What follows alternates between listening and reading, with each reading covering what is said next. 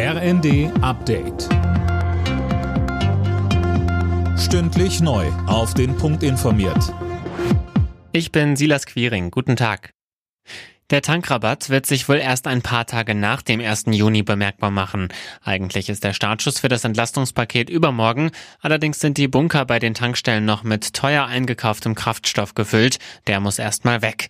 Deswegen sollte man den Tank auch nicht bis zum letzten Tropfen leer fahren. Jürgen Ziegner, der Geschäftsführer des Zentralverbandes des Tankstellengewerbes, sagte uns, Im Zweifel treffen dann Autofahrer mit leer, leeren Fahrzeugtanks auf Tankstellen mit relativ leeren Airtanks und dann könnte es zu Leerständen kommen und enttäuschte Autofahrer erhalten im schlimmsten Fall gar keine Ware mehr. Also man sollte tatsächlich zusehen, dass die Vorräte im Tank noch so bis zum 3. 4. Juni reichen.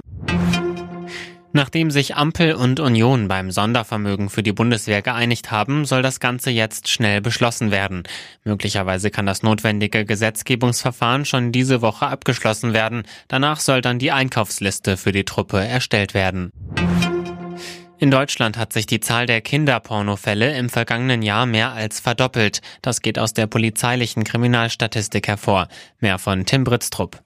Insgesamt wurden mehr als 39.000 Fälle angezeigt. Im Jahr davor waren es knapp 19.000. Der starke Anstieg lässt sich laut BKA-Chef Münch damit erklären, dass immer mehr Hinweise eingehen. Es gibt also nicht unbedingt mehr Taten. Vermutet wird allerdings auch eine hohe Dunkelziffer. Bundesinnenministerin Faeser spricht von erschreckenden Zahlen. Sie will die Ermittlungsteams im BKA deutlich stärken. Bei einem Benefizkonzert für die Ukraine ist am Abend in Berlin der Siegerpokal des Eurovision Song Contest versteigert worden.